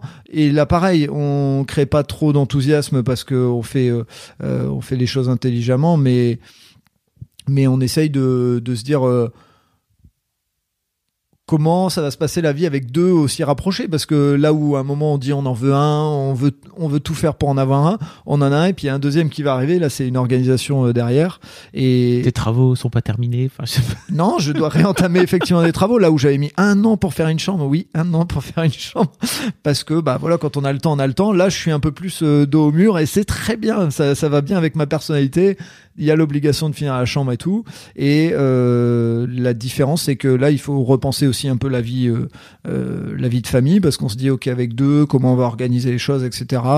On réfléchit aussi à Lucie qui faisait ses fameux horaires 5, 13, 13, 21, comment ça va se coordonner, sachant que moi j'ai eu un job avec plus de responsabilités. Donc euh, euh, c'est plus des questions organisationnelles que, que bah, comment on va réussir à, à faire en tant que parent et tout, parce qu'on se dit après tout il y en a un et ça se passe super bien avec lui, euh, euh, il n'y a pas de question à se poser. Et, et effectivement, on commence à réfléchir. Lucie se dit qu'elle va certainement changer de job et, et donc euh, devenir assistante maternelle. Et, et donc moi, ça, ça me permet de me dire, bah tiens, je vais avoir mes enfants, ils vont avoir leur maman euh, tous les deux euh, euh, au quotidien. Et puis moi, je vais pouvoir continuer à avancer dans ma carrière et on va se répartir un peu euh, les choses comme ça. Dans ma tête, je croise un peu les doigts pour, pour avoir une fille parce que je, je voulais une fille. Ouais, je savais pas. Ah si, je voulais une fille, mais je. En fait, dans mon idée, c'est dans mon idée, c'était trois enfants. et je croise les doigts pour avoir une fille parce que c'est voilà, j'avais eu mon garçon. euh, euh, Tu voulais avoir trois enfants? Ah ouais, c'était Ok. c'était écrit dans ma tête. Il y a encore temps, ceci dit. Même hein. avec le calendrier, non. Euh, je- et je vais expliquer pourquoi. Même avec le calendrier et tout machin, c'était euh, c'était trois pour moi. Euh, et euh, ouais, je une fille euh, parce que parce que je sais que un papa avec sa fille, enfin voilà, il, il- les yeux pleins de plein de larmes et puis ça ça démarre direct. Euh, Ryan Reynolds here from Mint Mobile. With the price of just about everything going up during inflation, we thought we'd bring our prices down. So to help us, we brought in a reverse auctioneer, which is apparently a thing. Mint Mobile unlimited premium wireless. Ready to get 30, 30, bit to get 30, bit to get 20, 20, 20, bit to get 20, 20, bit to get 15, 15, 15, 15 just 15 bucks a month. So, Give it a try at mintmobile.com slash switch. $45 upfront for three months plus taxes and fees. Promo rate for new customers for limited time. Unlimited more than 40 gigabytes per month. Slows. Full terms at mintmobile.com. Hey, it's Danny Pellegrino from Everything Iconic. Ready to upgrade your style game without blowing your budget? Check out Quince. They've got all the good stuff shirts and polos, activewear, and fine leather goods, all at 50 to 80% less than other high end brands. And the best part? They're all about safe, ethical, and responsible manufacturing. Get that luxury vibe without the luxury price tag. Hit up quince.com slash upgrade for free shipping and 365 day returns on your next order. That's quince.com slash upgrade. et on alors avec Nils euh, j'ai pas eu de questions à poser parce que le monsieur à l'échographie je comprenais rien du tout. J'avais l'impression que son bras était retourné et tout. Puis à un moment il me dit vous voulez savoir le sexe? Et en fait euh, le seul truc que j'ai vu à l'échographie c'était les coucougnettes en coupe. Mais vraiment en... j'ai dit au monsieur vous avez pas besoin de me le dire je sais que c'est un garçon autant à l'origine j'ai pas de souvenir je je sais que enfin très vite on a dit on veut savoir le sexe parce qu'au fond euh, fond- en fait au fond on s'en foutait. Mais bon dans ma tête je me disais tiens si c'est une fille. Et quand on me dit que c'est un garçon, en fait, euh, je suis super content pour deux raisons. Parce que je me dis euh, les deux ils vont pouvoir ils vont pouvoir s'éclater à deux. Et puis euh, aussi parce que je me dis que si ça a été une fille, elle m'aurait fait tourner bourrique, quoi. C'est sûr et certain. C'est certain. Euh, voilà, en tant que papa, euh, papa poule, machin, je pense que je l'aurais surprotégé. euh, alors qu'un garçon, j'ai- enfin voilà le côté con. Pourquoi tu projettes des trucs? T'aurais peut-être pas fait ça du tout. J'en sais rien parce que je sais, je vois quand ta fille elle me regarde là, je fais ouh là là. Bah, J'en ai plusieurs comme ça. J'en sais rien, mais en tout cas voilà, je me dis euh, j'ai un garçon et je suis content et le reste je m'en fous parce qu'en fait euh, à l'échographie ce qu'on veut savoir c'est s'il est en bonne santé, le reste, euh, le reste je m'en fous et euh, donc on arrive. très vite euh, parce que voilà, on s'occupe du premier, on s'occupe de la chambre et on arrive très vite à, à décembre. On fait une erreur, enfin pour moi de mon point de vue et c'est un conseil que c'est que on doit partir le 22 décembre à la clinique parce que c'est euh, terme euh, pour l'accouchement. Donc on demande à papy mamie de venir chercher Nils. Et en fait, on, on fait pas bien le truc. C'est qu'on lui a expliqué là, mais il est tout petit. Enfin, il a pas l'âge de comprendre. Il vient toucher le ventre de maman, tout ça. Mais on, on, le, le sac pour nous est prêt dans l'entrée. Le sac pour lui est prêt dans l'entrée et tout. Et lui, il nous quitte. Et il capte ça en fait pour moi parce que on on fait pas les choses euh, finement, c'est-à-dire que si on avait un peu mis les sacs autrement machin, là il voit qu'il y a tout un remue-ménage et tout. On y va donc il part avec papy mamie, on y va le 22 et au bout de un quart d'heure elle nous voit oh, revenez dans deux jours, c'est pas pour tout de suite. Donc euh, revenez le 24 décembre. Ah cool comme date de naissance. Euh, donc euh, bah on dit on va pas rechercher euh, Nils chez papy mamie, il vient de partir, ce serait une grosse connerie. Donc euh, moi j'en profite pour faire des travaux. Normal. Jamais. Mec et euh, et je me souviens 4 heures, il était 4 heures, euh, moment pour aller le chercher. Et là, Lucie elle me dit "Je suis en train de perdre les os." Là, je fais pas la connerie. Déjà, on a couché pas au même endroit. Enfin, elle a couché pas au même endroit. C'était à, à 5 minutes de la maison. Et surtout, conditions climatiques dramatiques dehors. Il glissait comme jamais. Ce qui expliquera euh, un autre truc après. Donc, on se dit, bah, on part à, on part à la maternité. hein. On y va doucement, calmement. On garde la voiture qui glisse tout seul jusqu'à sa place. Parce que c'était à ce point-là. Et euh, ils nous disent, bah, vous allez rester là la nuit et on verra demain matin. Sauf que moi je dis qu'est-ce que je fais? Je retourne à la maison avec euh, la glace, machin, truc, avec pas. Je vais rester là, c'est pas grave, je vais manger un truc au distributeur. Sauf que quand vous êtes à Lille, il y a des gros distributeurs, machin. Là, il y a un paquet de chips et un bounty. je mange un paquet de chips, un bounty, c'est important pour l'histoire. Et quand on part, donc euh, le lendemain matin, elle, elle mange un petit peu le soir. Euh, moi, je, je me permets même pas de manger en son assiette. Je, mon bounty, mes, mes chips suffisent. Attends, je suis fort, quoi. Et euh, on arrive dans la salle d'accouchement. Et là, ils disent donc péridurale, machin. Et je regarde pas, mais je me retourne à un endroit pour pas regarder où j'ai des seringues qui font la taille de mon bras. Et là, j'ai un moment de, j'ai un petit moment de flottement de, j'ai pas assez mangé en fait. Ah, mais normalement, ils font pas sortir les darons. euh, Bah là en fait c'est comme si j'étais sorti, j'étais vraiment dans, enfin j'étais, euh, il y avait de l'espace dans la salle, j'étais dans un coin, mais sauf que ce coin je me retourne et je regarde cette aiguille, il fallait pas regarder, ok. voilà. Et donc là j'ai un moment de pff, pas assez mangé, bah presque. Donc euh, il s'occupe de moi, il me donne un petit biscuit et tout. Je reviens dans la salle comme un comme un champion, un chevalier, alors qu'elle venait de se prendre une aiguille dans le dos, machin et tout. Mais moi bon voilà, fallait s'occuper de moi. garçons, hein, on a mal. Voilà, c'est ça. Donc il nous avait dit et ça c'est on avait trouvé ça appréciable qu'on allait pouvoir mettre de la musique dans la salle et tout. Puis à un moment donné, je vois que le- le- l'ambiance se tend un petit peu dans la salle et euh, ils nous disent coupez la musique s'il vous plaît. Ok, on va couper. Et là ils nous disent bon bah on va partir en césarienne. Euh, c'est quoi? Parce que clairement, enfin En fait, tu sais quoi Tu savais ce que c'était oui, on sait ce que c'est, mais en fait, quand je dis c'est quoi, c'est c'est quoi qui fait qu'on Mm. part en césarienne et euh, qu'est-ce qui va se passer? Voilà, le c'est quoi, il résume, euh, il résume un peu tout ça parce qu'on est dans un moment.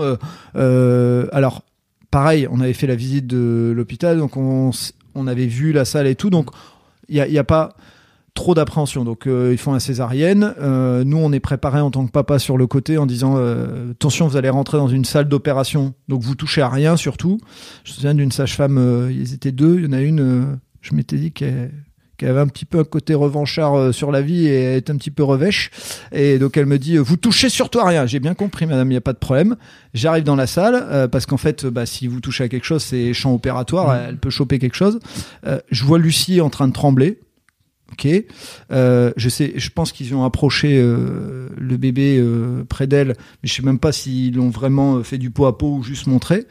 Et donc elle me dit, bah vous pouvez prendre le bébé. Donc moi je sors les bras, mais de- de- comme un robot parce que je voulais toucher à rien et tout. Mm. Elle me donne le bébé, elle fait ça va aller quand même.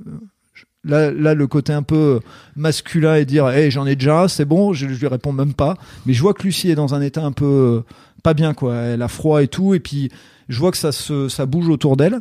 Euh, et donc moi ils me font sortir de la pièce et euh, ils mettent euh, Loris en, en couveuse et puis ils m'emmènent dans une dans une chambre d'attente Mhm. avec lui. Et lui il pleure pas.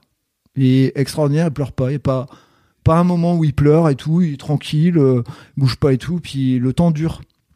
Et la différence entre un premier et un deuxième, c'est que le premier, si à 4h, 5h, 10h, euh, bah, vous avez juste vos parents, mais là, il y a le premier qui sait pas trop où ça en est et tout. Et puis moi, j'attends, quoi. Enfin, j'ai pas de nouvelles de Lucie. Et à un moment, je me dis, bah, je vais quand même aller appeler mes parents pour leur dire que Lucie, elle a accouché. Je sors euh, appeler, je demande à la dame de quand même garder mon fils parce que je pense euh, j'ai l'état d'esprit de me dire bien. attention, faut quand même pas le laisser tout seul. J'en ai un deuxième désormais. Et je voilà. Et je reviens dans la pièce. Et, euh, pareil, il y a des moments comme ça qui sont ancrés dans la vie. Et je rentre dans la pièce. et il y a le, monsieur qui est le, le gynéco qui a fait accoucher et qui est assis sur le fauteuil, enfin sur, sur un fauteuil, et je, je vois qu'il a quelque chose d'important à me dire et putain, dans ma tête je me dis waouh que... et franchement pendant deux secondes hein, il y a un truc en me disant euh, il est arrivé quelque chose de grave parce que c'est pas logique qu'il soit là, il est en tenue civile et tout, enfin je me dis euh, ok donc là il m'explique, il me dit bon on a dû euh, il, m'explique des termes où pour moi je, suis- enfin, je, je, je suis sur une autre planète. Il me dit on a massé son utérus. Qu'est-ce que ça veut dire? Et il explique, il dit bon bah voilà, on l'a massé, il, repa- il redémarrait pas. euh, Waouh, mais qu'est-ce que ça Enfin, et il me dit on n'était pas loin de devoir lui enlever l'utérus. Et là pareil, je, enfin, je tombe et je me dis il m'a toujours pas dit que ça allait. Et il explique et c'est Ouais. normal, il fait, il joue son rôle, mais dans la tête ça va tellement vite. Et euh, il me dit, mais bon, euh, ça devrait aller, euh, on lui a injecté, on verra, on va laisser les heures passer et les heures nous diront, et vous aurez des nouvelles très très bientôt, elle va, redescendre elle va rejoindre sa chambre. Ok. Merci, parce que franchement, il a fait un super taf et il n'y a rien d'autre à dire, mais c'est vrai que c'est- pas évident à encaisser. Là, je reste là, euh, j'ai rien à faire. J'ai pas de bouquin, machin. Donc, je reste avec mon petit, je le regarde comme un. Et puis, entre deux, je- je- j'entends la, sage-femme qui gueule sur des gens et tout ça. Puis moment, je me dis, bah, peut-être en fait, il faudrait qu'il mange. Parce que le réflexe, souvent, c'est que quand le bébé est né, on le met au sein de la maman pour qu'il. Je me dis, peut-être, il- je vais la voir en lui disant, est-ce qu'il faudrait qu'il mange euh, Comme la maman, elle est pas là. euh, Est-ce que elle me ramène un truc, un biberon de, de nouveau-né, là, avec du lait Et je me dis, qu'est-ce que je vais faire? Je dois lui donner, je dois pas lui donner, et je vois qu'elle a pas envie trop de m'aider, donc euh, je dis écoute, s'il pleure pas, c'est pas grave, j'attends. Puis à un moment, en fait, euh, le temps passe et je la vois toujours pas revenir.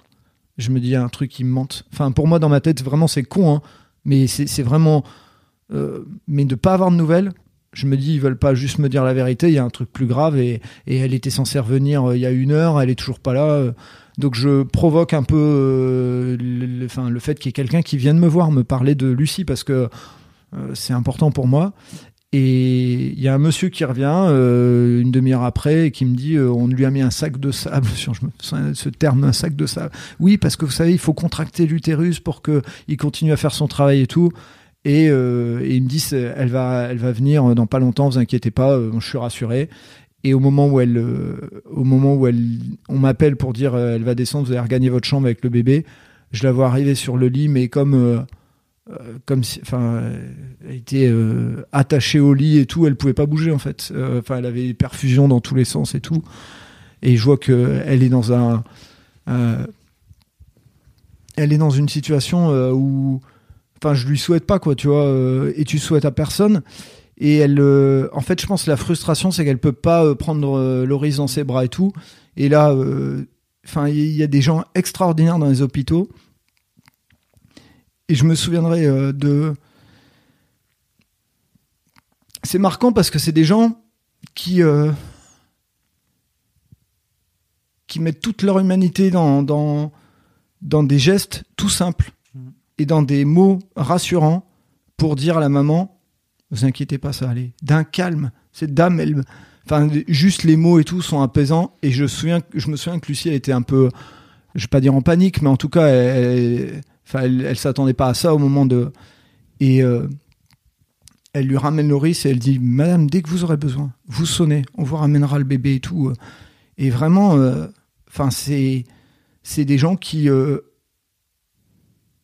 qui méritent, qui méritent beaucoup de, euh, d'admiration parce que c'est pas toujours dans des conditions faciles. Il y a des gens en plus qui ont une attitude euh, euh, bof avec eux. Et en fait, les, choses se passent, enfin se, se bien parce qu'elle sait qu'elle peut appeler et tout. Et donc, donc elle a Loris avec.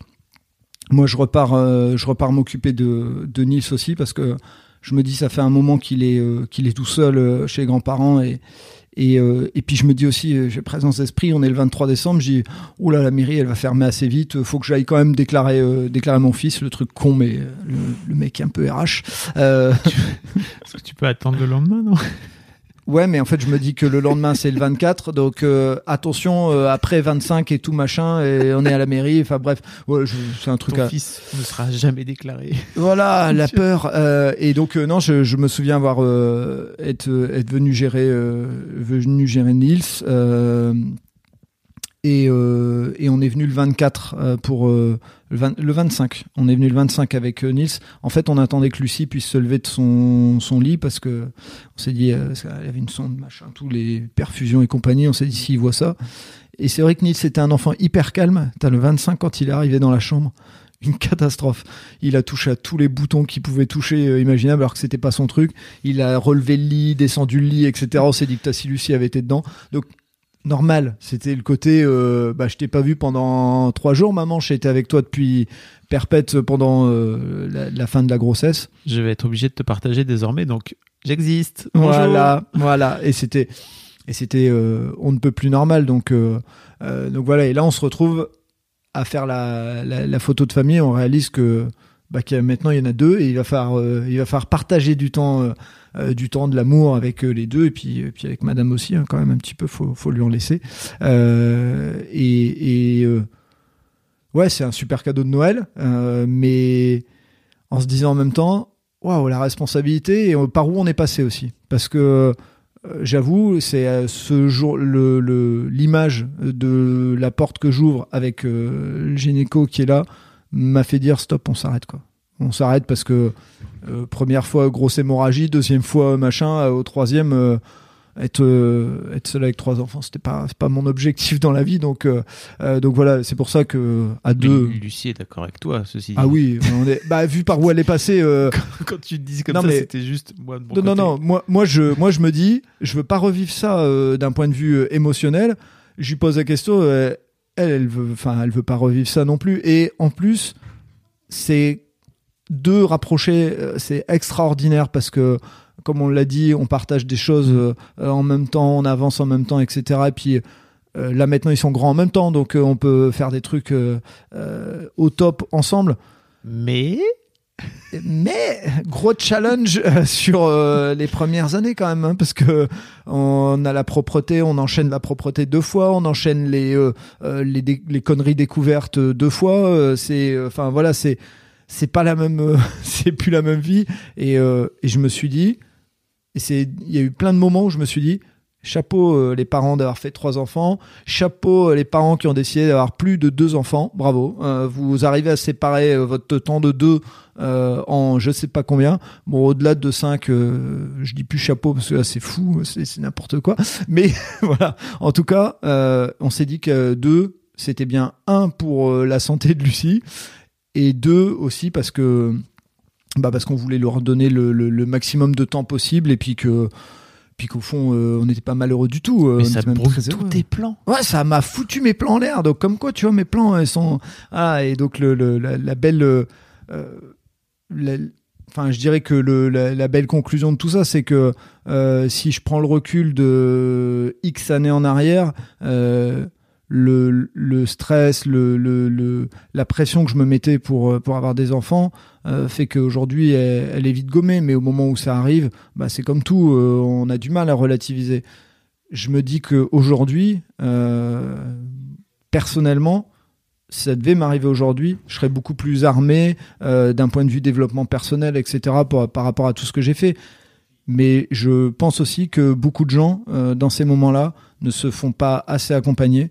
Euh, et, je le prends pour moi. Hein, c'est- C'est-à-dire que pour moi, j'ai dit... euh, Enfin, à aucun moment, j'ai imaginé me faire accompagner. Pourtant, Tu parles psychologiquement là. Ouais, psychologiquement ou même déjà rien que par euh, l'idée de d'avoir des personnes avec qui partager ce, ce- ces situations-là. On le fait peu. On le fait avec euh, un ou deux couples d'amis parce que voilà. euh, euh, des fois, on le fait même pas avec nos propres frères et sœurs parce que on se dit que bah on a un peu de pudeur par rapport à ce Je qu'on savais vit. pas et- tout ce que tu me racontes. bien sûr, mais je me doute et et c'est euh, et c'est très con en fait des fois. Donc rien que de partager, de prendre le temps de partager et des fois de dire bah on dépense de l'argent pour euh, plein de choses matérielles, bah dépensons un peu dans de l'immatériel et dans le côté euh, juste au moins m'asseoir avec quelqu'un qui va pas me mettre en place un plan d'action et tout pour me suivre, mais qui va au moins me faire dire est-ce que c'est vraiment important ce que tu viens de vivre là?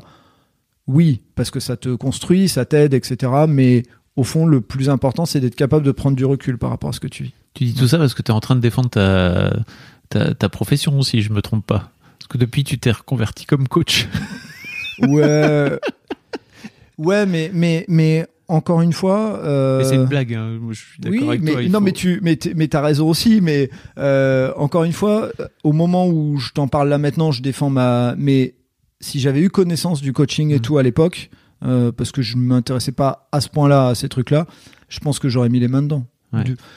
Peut-être pas le coaching, mais Et puis même d'aller voir un psy, quoi. Ouais. Tu vois, parce que la Mais- façon dont tu racontes la façon dont tu as vécu Ouais. euh, 15 ans plus tôt, euh, les, la- la- le, comment dire, la- l'annonce de la fausse couche, etc. Ça a l'air Mhm. d'être toujours vivace chez toi, quoi. 15 ans Ouais. plus tard. Ouais, l'histoire elle est vivace. Euh, ce qui est le plus fort là, c'est les, euh, c'est les émotions euh, positives qui ressortent. Euh, je dirais que euh, reparler aujourd'hui euh, de la fausse couche, etc. euh, c'est c'est plus euh, à vivre parce que la conséquence c'est aujourd'hui il y a les enfants, donc euh, je m'en fous. Par contre, les émotions positives, ouais, elles sont fortes parce qu'elles marquent ton histoire et qu'elles te font dire euh, c'est c'est la réaction positive qui fait que toi tu tu te dis je garde la force d'eux. S'il y avait eu personne pour me dire euh, euh, on est à tes côtés ou autre, je sais très bien qu'il y avait la famille, ça on s'y attend. En fait, on s'y attend la famille. Alors c'est con ce que je dis, mais c'est dans ma conception à moi, c'est ça. Mhm. Par contre, les, les gens euh, euh, du travail qui on bosse au quotidien et tout, bah des fois on se dit euh, si enfin, c'est pas de la famille, donc c'est Ouais, moins, attendu. Comment ça se passe avec, cette- avec tes deux fistons, alors 10 piges plus tard? Dix piges plus tard, donc là, on, on- on continue à vivre des épreuves. Les, une des premières épreuves, l'école. Oh mon Dieu, on part, euh, voilà, on, a, euh, euh, on prend une claque. Là, le premier vient d'aller au collège. Pareil, je dépose le premier jour. Je me dis mais il, a, il est pas taillé pour aller au collège. Bon, il- c'est un sprat pour ceux qui le, euh, qui Il le voient pas. Il est petit et menu. Voilà, euh, nerveux quand même, mais petit et menu. Et quand on le dépose là, on se dit waouh, le, le chemin parcouru. Et j'avoue, le, le premier jour où j'ai déposé au collège, quand je suis reparti, dans ma tête, ça a été, il y a eu cette rétrospective comme d'autres parents font peut-être et d'autres ne font pas non plus. Chacun fait ce qu'il veut. Mais en tout cas, moi, ça a été le cas. Et ça a été waouh. Ça y est, j'ai au collège. Donc, euh, ouais, Mm. tout ça là-bas, c'est, du passé, c'est mon histoire. Et aujourd'hui, euh, quand je te parlais euh, d'avoir une fille, un garçon, machin et tout, je suis très heureux comme ça et je changerai rien, je gommerai rien parce que, comme tu l'as dit, je sais pas ce que je ferais avec une fille, je sais pas ce que je ferais si j'avais eu deux filles, je sais pas ce que je ferais si j'avais adopté, etc. On sait pas, Mm. on n'en sait rien. Mais en tout cas, euh, je vis des moments, je repartage ce que le, le daron a pu partager avec nous, c'est-à-dire que euh, ils se sont mis dans le basket euh, et ils sont hyper investis dans le basket et moi je revis euh, presque une deuxième jeunesse avec euh, des fois des moments de je suis plus si jeune que ça et je supporte moins de choses que ce que je supportais avant. Tu parles de quoi, par exemple? Oh, bah, le, le côté, euh, le côté nerveux de, de ce que de ce qu'implique le sport. En tout cas pour moi, je, si je vais, enfin si je, je, là, je les ai, je les ai coachés. Parce que là, tu les coaches. Voilà, je les coach. Et la, la plus forte année, c'était l'année dernière où je les avais tous les deux dans la même équipe. L'avantage d'avoir que très peu d'écart entre les deux. Euh, mais émotionnellement, c'est plus la même chose. J'ai coaché euh, en basket des personnes qui n'étaient pas de ma famille, ou une fois mon frangin, mais je savais que, enfin une fois, pendant un temps mon frangin, mais je savais, que je, me, je savais que je me ferais engueuler, donc voilà. Et puis c'était mon grand frère, donc de toute façon, voilà, il avait raison. Euh, et, là, émotionnellement, c'est plus fort. Euh, et c'est là où je me rends compte que, euh, ouais, on met pas la même distance et que, euh, d'ailleurs, là, je les, je les, je les coach et mon idée, c'est de pas, pas trop continuer parce qu'émotionnellement, j'y mets trop. Quand il y a un gamin qui met un coup, qui met un coup au mien, il y a des moments où on n'est pas, on n'est pas logique, on n'est pas. Ouais, J'avais l'impression que tu serais plus calme que quand tu étais plus jeune, justement? Bah, j'aurais cru, en fait, mais c'est pire. Aussi, peut-être des fois, leur réaction, elle est. Quand c'est papa qui coach, c'est différent. Bah oui, Voilà, ça donc, c'est sûr et euh, certain. donc ils, ils ont ils ont jamais euh, dévié du chemin, c'est-à-dire qu'ils sont pas permis de dire euh, ouais c'est mon père le coach donc je vais jouer etc.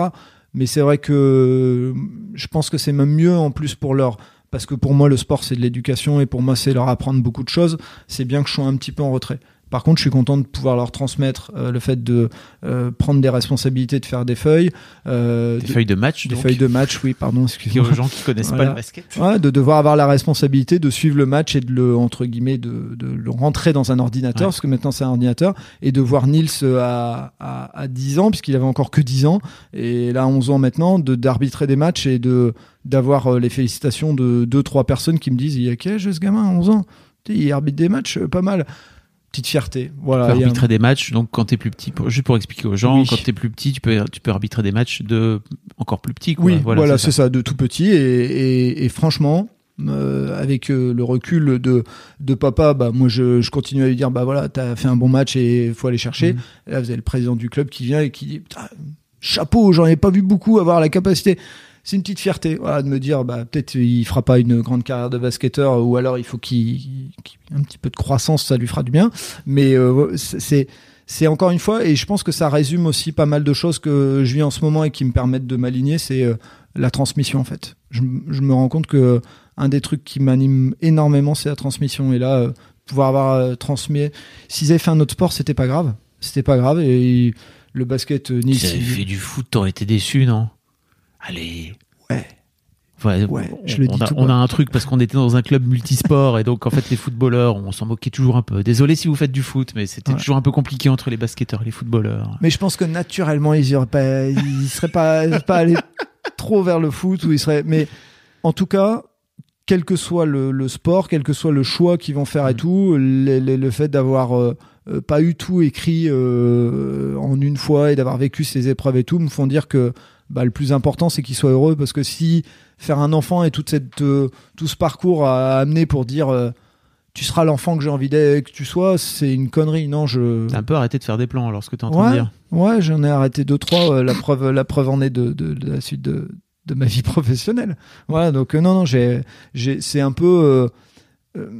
Com- Comment tu vis Comment tu penses que euh, le Fred de 22 ans, il regarderait le, le Fred d'aujourd'hui, euh, le Fred de 22 ans avec tous ses plans en tête donc Comment- tu veux dire le Fred de 40 qui regarde celui de 22 Non, ou- l'inverse. L'inverse. Comment le Fred de 22 avec tous ses plans en tête, il regarderait le Fred de, le Fred de 40 qui se dit bon, ah, fait putain, peut-être des plans, c'est pas. Oh, bah, forcément, il y aurait une forme de fierté parce que euh, il se dirait euh, waouh. Et en même temps, t'as pas suivi les plans, donc ça veut dire que tu rates entre guillemets Ouais, les, je les plans rate. de Je- les je- plans de quand t'avais 22 Je ans. rate effectivement et je rate parce que la vie aussi m'a rattrapé, m'a dit euh, voilà c'est ça la réalité. Euh, je pense aussi je pense aussi qu'il y a eu des, des épreuves de la vie et Pourquoi tu penses que le Fred de plus jeune serait fier de toi alors? Ben parce qu'en fait c'est le Fred de 22, il était euh, il avait déjà ça au fond de lui. Il y avait déjà cette- le fait de vouloir des enfants, c'était qu'il y avait déjà cette, cette envie de transmettre, il y avait déjà cette envie de, euh, de, de, de fonder une famille et de créer quelque chose.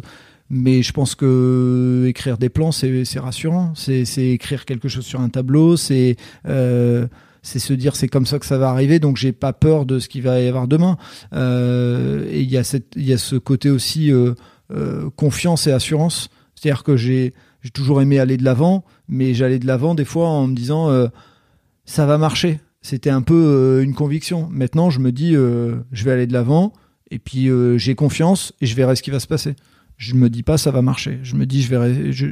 j'ai cette j'ai cette idée de dire qu'on peut on peut rebondir et que de toute façon, si on vit pas l'instant présent, on passe à côté de quelque chose. Et je pense que c'est un peu ouais c'est un peu le message que je que j'aurais envie de passer entre guillemets à enfin au, au Fred de 22 ans. Si le Fred de, de 40 il devait regarder celui de 22 c'est c'est que en fait je me suis omnubilé sur des choses et, et j'ai peut-être laissé passer euh, du temps. Bon maintenant euh, c'est ce qui a fait que je suis euh, ce que je suis aujourd'hui et donc pas de regret mais oui c'est c'est important.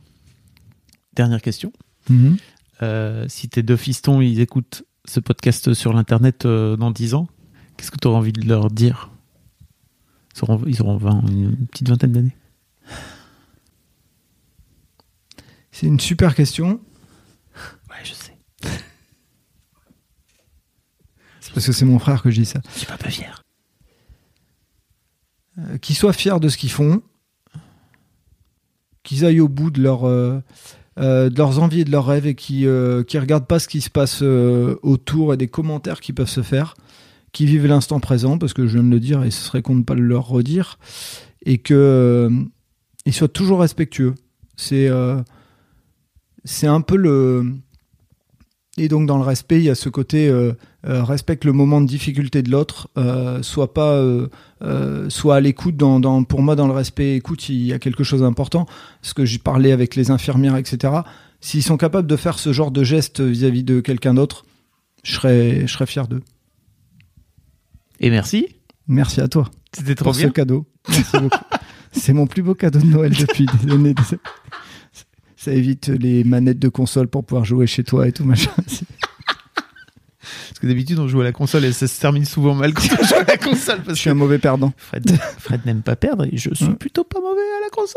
donc, euh, Ouais. voilà, souvent, ça se termine en bagarre. Plutôt ses doigts faits pour euh, la forme des manettes, je pense. J'ai l'impression.